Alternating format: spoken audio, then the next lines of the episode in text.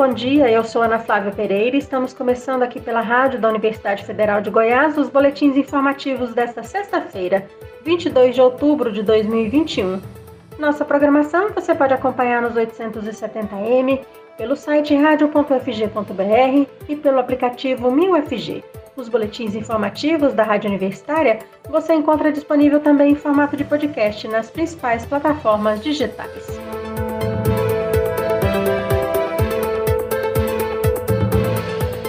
Boletim do Observatório Covid-19 da Fundação Oswaldo Cruz, Fiocruz, mostra que a transmissão do novo coronavírus continua em queda no Brasil.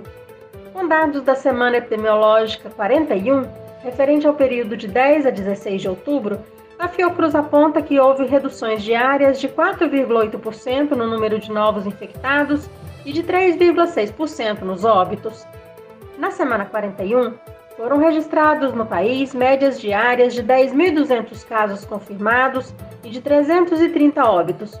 O documento informa ainda que as taxas de ocupação de leitos de UTI para adultos no SUS, o Sistema Único de Saúde, com Covid-19, mantêm-se relativamente estáveis, com 25 estados e 23 capitais fora da zona de alerta e com maioria abaixo de 50%.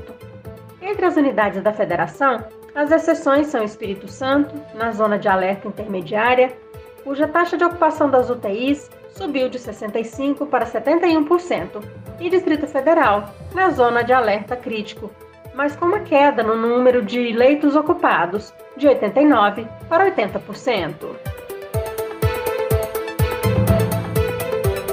E porque os países mais pobres não estão recebendo vacinas contra a Covid-19 em quantidade suficiente, a Organização Mundial da Saúde, OMS, acredita que a pandemia irá durar mais tempo. A previsão da entidade é de que será preciso mais de um ano a mais para o controle da pandemia. Atualmente, menos de 5% da população da África foi vacinada, por exemplo, em comparação com 40% na maioria dos outros continentes. A grande maioria das vacinas contra a Covid-19 foi aplicada em países de alta renda ou renda média alta, a África é responsável por apenas 2,6% das doses administradas globalmente. Por isso, a OMS vem fazendo seguidos apelos aos países ricos para que cedam seus lugares na fila da vacina para que as empresas farmacêuticas possam priorizar os países de baixa renda. Em ação realizada entre os dias 13 e 19 deste mês, Auditores fiscais do Ministério Público do Trabalho de Goiás, Defensoria Pública da União e Polícia Rodoviária Federal resgataram 116 trabalhadores que estavam em condição análoga à escravidão em uma fazenda de Água Fria de Goiás. Entre eles estavam adultos, adolescentes e crianças. Eles precisavam pagar pelos materiais usados e não tinham comida suficiente. O grupo dormia em alojamento sem condições de higiene. Alguns dos trabalhadores estavam, inclusive, doentes. Os trabalhadores são dos estados de São Paulo, Minas Gerais, Maranhão e Piauí e faziam a extração de palhas de milho para a produção de cigarros. O grupo recebia R$ 5,00 por quilo de palha recolhido e tinham descontado os valores dos equipamentos de trabalho e roupas. Eles não tinham contrato e nenhum direito trabalhista. Além dos responsáveis pela empresa, cinco pessoas são suspeitas de intermediar a contratação ilegal da mão de obra. A empresa foi notificada para formalizar os contratos de trabalho e pagar todos os direitos trabalhistas do período. O valor chega a 900 mil reais. Segundo os fiscais, eram oferecidas duas marmitas por dia aos trabalhadores, basicamente com arroz e um pouco de carne. Muitos trabalhavam com fome em uma jornada que começava às 5 horas da manhã. As condições do alojamento eram precárias. Algumas pessoas estavam tossindo, com gripe e não foram vacinadas contra a Covid-19. Trabalhadores também estavam com lesões nas articulações devido ao movimento repetitivo da atividade. A empresa deverá alojar os trabalhadores em local digno até que sejam pagos todos os salários e verbas rescisórias. Os trabalhadores também vão receber um seguro-desemprego para trabalhador resgatado no valor de três salários mínimos. Partir de hoje, a energia elétrica consumida por quase 8 milhões de goianos, paulistas e moradores do Distrito Federal está mais cara. Ontem, a Agência Nacional de Energia Elétrica, ANEEL, autorizou reajuste de até 16% nas tarifas destes três estados.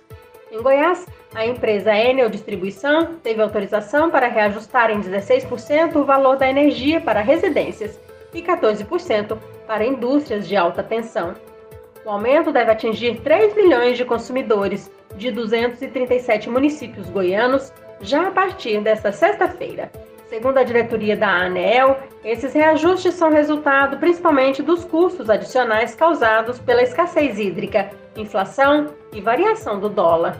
Os reajustes tarifários estão previstos nos contratos de concessão e têm por objetivo, segundo a agência reguladora do setor, cobrir os investimentos das empresas e as despesas reconhecidas pela ANEEL. E olha só, para receber contas de energia elétrica em atraso, a Enel Goiás promove até o dia 12 de novembro um feirão de negociação. Os clientes com contas vencidas há mais de 180 dias podem conseguir descontos de até 40%, com a possibilidade de parcelar o débito em seis vezes. O desconto incide sobre o total da dívida do cliente com a empresa, incluindo juros, multa e atualização monetária, e é cobrado 1% de juros de financiamento. Os interessados devem procurar qualquer loja ou posto de atendimento da empresa no estado, de segunda a sexta-feira, conforme o horário de cada unidade, ou fazer essa negociação diretamente pelo call center da Enel Goiás. O número é 0800 062 0196. Clientes de Goiânia podem também fazer essa negociação até o dia 30 de outubro em estande montado no estacionamento do Araguaia Shopping, na rodoviária de Goiânia. No local, Além de negociar dívidas, o consumidor receberá dicas de como economizar energia elétrica e poderá trocar gratuitamente lâmpadas usadas por lâmpadas novas, mais eficientes, e resíduos recicláveis poderão ser trocados por desconto na conta de energia. Com o retorno das chuvas em todo o estado de Goiás, a possibilidade de racionamento de água não está descartada mas a garantia de água abundante nos rios e nas torneiras das casas depende também da gestão desses recursos hídricos e do comportamento da sociedade. Vamos acompanhar informações na reportagem que o repórter estagiário Marcos Moraes preparou sobre esse assunto. Dados do Centro de Informações Meteorológicas e Hidrológicas de Goiás, CIMEGO, apontam que o volume de chuvas registradas nos últimos dias não foram suficientes para aumentar a vazão dos rios. Em recente análise, a pesquisadora Gislaine Cristina Luiz professora do Laboratório de Climatologia da Universidade Federal de Goiás, afirmou que a urbanização desenfreada está diminuindo a infiltração do solo, impedindo as águas das chuvas de atingirem o lençol freático. Enfim, estamos passando por uma escassez hídrica ou falta uma gestão hídrica adequada? O Dr. Enes Gonçalves Marra, professor da Escola de Engenharia Elétrica Mecânica da UFG, esclarece agora um pouco sobre esse assunto. Olá, ouvintes da Rádio Universitária UFG. Eu, pessoalmente, gosto muito de falar na questão de uma crise de gestão hídrica e não de escassez hídrica. Digo isso porque o Brasil é considerado o país do mundo com a maior quantidade de água doce disponível em seu território. Estima-se que cerca da metade da água doce disponível no mundo esteja no território brasileiro, embora essa distribuição da água doce no território brasileiro não seja igual. Estima-se que 70% da água do Brasil esteja na região amazônica e 30% da água em outras regiões. Se tendo metade da água doce disponível no, no nosso território, nós conseguimos nos colocar nessa posição de escassez, isso mostra que a nossa capacidade de gestão não é boa e que as nossas ações no sentido da sustentabilidade também estão bastante inadequadas. Apesar da situação ser preocupante, ainda é possível implementar medidas para se garantir água potável para as próximas gerações. Mudar o atual modo de produção é uma das atitudes que precisam ser efetivadas. O que nós podemos fazer para melhorar é adotar um modo de produção mais sustentável. O desmatamento feito de maneira inadequada, principalmente nas margens dos rios e nas bacias hidrográficas, levam ao assoreamento dos rios, assoreamento dos lagos e assoreamento dos reservatórios.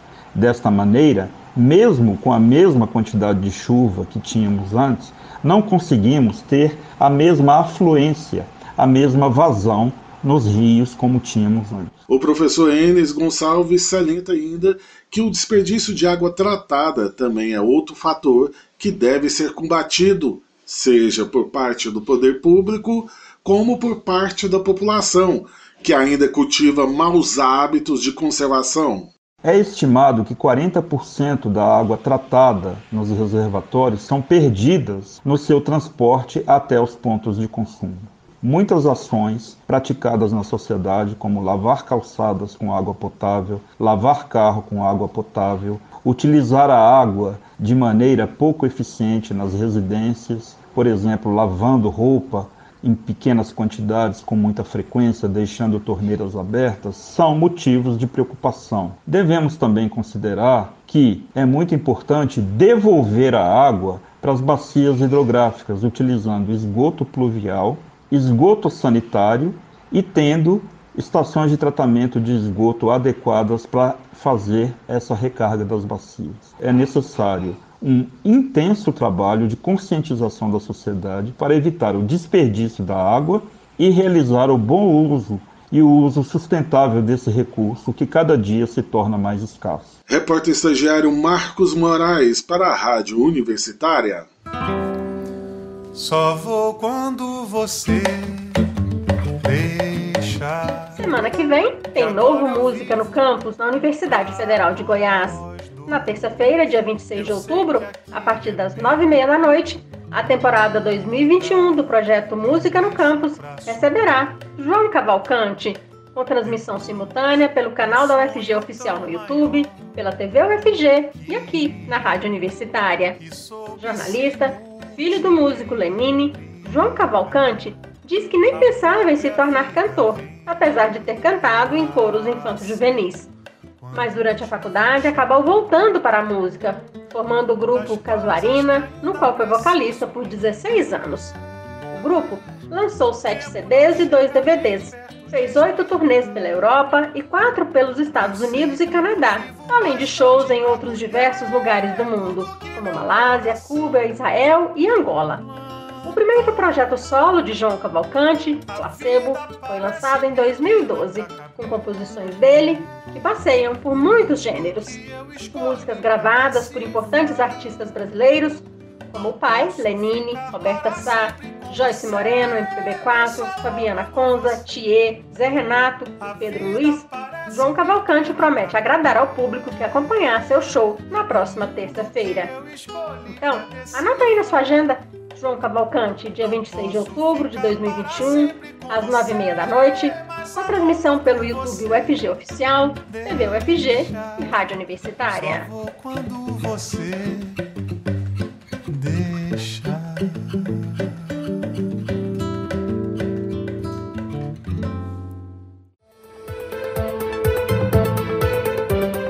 Rádio Universitária você pode acompanhar o novo boletim informativo às 11 horas da manhã nossa programação você pode seguir pelos 870M, pelo site radio.fg.br e pelo aplicativo MinUFG.